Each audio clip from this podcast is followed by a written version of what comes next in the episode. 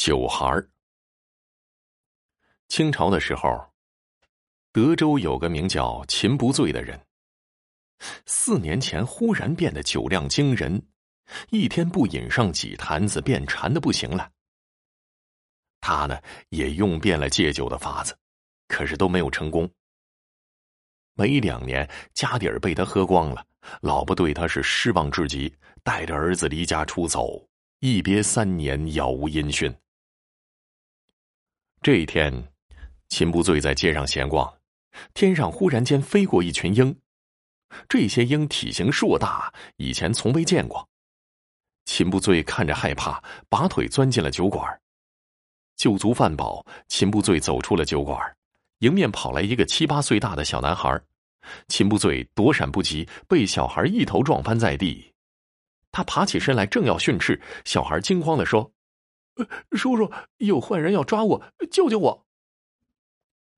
秦不醉朝远处一看，果然看见有一个人向这边追来。秦不醉心善，见小孩扎着一个小麻花辫非常讨人喜欢，正不知如何救他，小孩撩起了秦不醉的长衫，钻了进去。那人没寻到小孩，就瞪着凶巴巴的眼睛走了。见那人走远，小孩从长衫里钻了出来。对着那人的背影做着鬼脸说：“哼，想抓我没那么容易。”看着小孩，秦不醉想到了自己的儿子。他问小孩家在哪儿，为什么一个人在外面跑？小孩说：“我叫小五，无父无母，是个孤儿。”见小五可怜，秦不醉买了两个烧饼给他，带他回家了。这一天，秦不醉买来三坛酒回家。他先喝了一坛，醒来之后发现另外两个酒坛也空了。情不醉闻到了小五身上有股酒味儿，便问：“啊，这酒是不是你喝了？”小五把头摇得像个拨浪鼓：“那我这么小，哪能喝下这么多酒啊？”秦不醉嘿嘿一笑，觉得也是，别说是酒了，就是两坛水，小五的肚皮也盛不下啊。酒瘾上来，不喝不行。于是他又去买了两坛子。秦不醉喝完一坛之后，就把酒藏到了柜子里。可不想上了趟茅房的功夫，酒又没了。难道这酒被鬼喝了不成啊？秦不醉不信这个邪，又去买了一坛酒藏在柜子里。这回他可学聪明了，假装睡着，要看看究竟是谁偷酒喝。没过多久，柜子忽然传来了响动。秦不醉把眼睛睁开了一条缝，一看，顿时吃了一惊啊！偷酒喝的竟然是小五。只见小五从柜子里抱出酒坛，就大口大口的喝，那满脸幸福的模样，就像是渴了几天的人喝到糖水一般。秦不醉悄声下床，一把抓住了小五。小五见事情败露，尴尬的吐了吐舌头。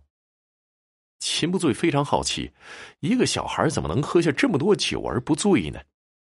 小五说：“叔啊，其实我是酒孩儿。”啊，什么酒孩儿啊？是的，我兄弟六人，酒量各不同。大哥名叫一杯醉，二哥名叫十杯倒，三哥叫百杯晕，四哥叫千杯睡。我叫小五，酒量最大，名叫万杯笑。秦不醉这下子明白了，小五为什么连饮几坛酒都不醉了。秦不醉一人喝酒钱都不够，眼下多了个小五怎么办呢？这一天，秦不醉正犯愁呢，看到官府外贴出一则告示，告示说，官府要办一场斗酒大赛，比赛者一拼变酒，二拼酒量，酒魁王可获得百坛美酒和百两银子。秦不醉顿时是眼前一亮，小五酒量无敌，比酒量定能拔得头筹啊！可是再往下看，秦不醉就傻了，参赛者要年满十八。秦不醉垂头丧气的回家了，把告示一说，小五笑了，嘿，难不住我。秦不醉忙问小五有什么妙计，小五说：“我能飞能走，能隐能现。”你参加斗酒赛，我隐身在你口中，你只管大口喝酒，保证不醉。秦不醉听了之后，喜上眉梢，立马去官府报了名。五天之后，迎来了斗酒大赛，参赛场地选在府衙外的一块空地上，知府高坐在太师椅上，对百余名参赛者宣布比赛规则：大赛共分两轮，第一轮是比拼变酒，共二十余种酒，辨别无误者胜出。第二轮拼酒量，饮最多不醉者胜出。综合两轮成绩，头名获酒魁王称号。酒量变大的这些年，秦不醉把本地的酒饮遍了，闻闻味道，即知酒的品种。不到半个时辰，秦不醉就将二十多种酒全品了出来。第二轮拼酒量，以他的酒量最多能饮十坛，为了不露出醉意。他决定只喝八坛，剩下的由小五来饮。参赛者皆是海量啊，饮下五六坛，面不红来，精神佳。秦不醉灌下第八坛酒之后，低声跟饮在口中的小五说：“现在啊，就看你的了。”小五闻声咧嘴一笑，张开嘴巴，把进入秦不醉嘴中的酒都吸入了肚中。其他参赛者到了七八坛之后，都喝得东倒西歪了。秦不醉一瞧，还有个瘦猴样的人在与他拼酒。按这瘦猴的小体格，应该早就喝不下去了，怎么还能如此的气定神闲呢？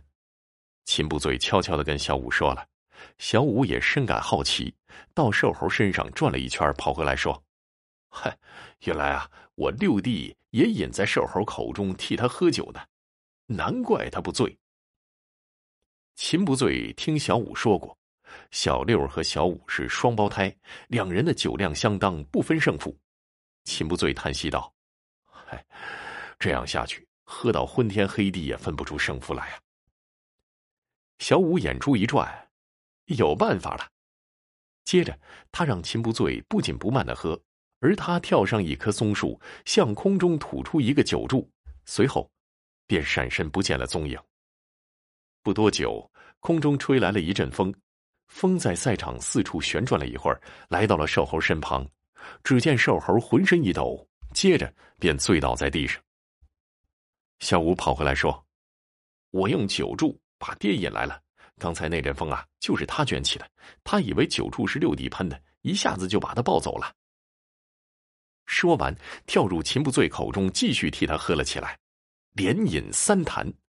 秦不醉最终以多饮两坛的成绩赢了瘦猴，赢得了酒魁王之名。秦不醉看着赏银和美酒，却皱眉紧锁。小五问他怎么了，秦不醉说：“ 因为嗜酒啊，老婆孩子都离我而去，有酒无家，我高兴不起来呀。”就在这时候，秦不醉忽然发现人群中站着老婆翠花和孩子。他放下赏银，急忙奔了过去。可是翠花见了他，转身就走。秦不醉见状，呜的哭了起来，拉着翠花就哭诉这几年的思念，并且保证今后一定戒掉酒瘾。看着秦不醉悲伤的神情，小五忽然跟翠花求情说：“婶儿啊，您就原谅秦叔吧，我可以帮他戒掉酒瘾。”秦不醉听了之后一惊：“啊，你能帮我戒掉酒瘾呐？”小五说：“我们九孩寄身于人，其实是有苦衷的。你前些年啊酒瘾加重，是因为我三哥百杯晕一直藏在你身上，不肯出来。”秦不醉不敢相信的问：“你哥哥藏在我身上哪个地方啊？”小五拍了拍秦不醉的肚皮说：“哥哥，快出来吧！”秦不醉张开嘴，一个虎头虎脑的小孩飞出了他的嘴巴，站在了地上。百杯晕不好意思的说：“呃，请你原谅我。”秦不醉有些生气：“你让我嗜酒如命，妻儿离我而去，你怎么不离开我的身体呢？”小五醉眼婆娑起来：“叔啊，你还记得我们相遇那天抓我的那个人吧？”见秦不醉点头，小五说：“其实啊，他可不是人类，而是我们的天敌天鹰所化。天鹰啊，以酒孩为食。”每五年啊，他们会来人间捕食一次，哎，只有我们寄身于人，才能免遭其害。今天我进入你口中替你喝酒，才发现三哥也藏在你身体里呢。秦不醉真没想到小五他们的处境如此危险。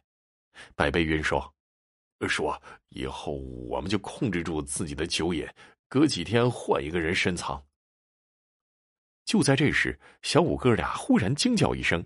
秦不醉和翠花抬头一看，只见空中数不清的天鹰正伸着利爪向小五他们俯冲而来。